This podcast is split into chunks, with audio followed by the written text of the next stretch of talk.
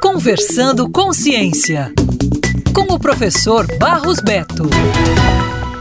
Diante do atual apagão de profissionais para o setor de TIC no Brasil e também frente aos debates com o setor no Ceará, o governo do estado lança o programa Ser Jovem, por meio da SEDET, da CECITES, da SEDUC, da CEPLAG e da ETICE, em conjunto com o IFCE, com a US, com a UFC, com o Sebrae Ceará, com o Senai FIEC, com o Senac Fé Comércio, com o Iracema Digital e com o Instituto Atlântico.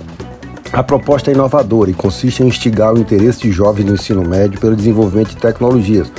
O projeto terá atuação em todo o estado do Ceará, com a meta de capacitação de 100 mil jovens em até 5 anos. Cada célula de atuação será composta por um coordenador que apoiará 10 jovens tutores provenientes do ensino superior e técnico, e esses, por sua vez, apoiarão os jovens alunos do ensino médio.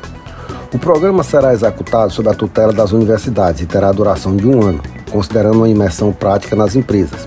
Cinco habilidades serão abordadas: raciocínio lógico, inglês para profissional de TIC, empreendedorismo e inovação, comunicação e relacionamento interpessoal e TIC, no qual o jovem poderá escolher uma trilha de formação específica com parceiros do programa: AWS, Huawei, Dell, Google e Oracle.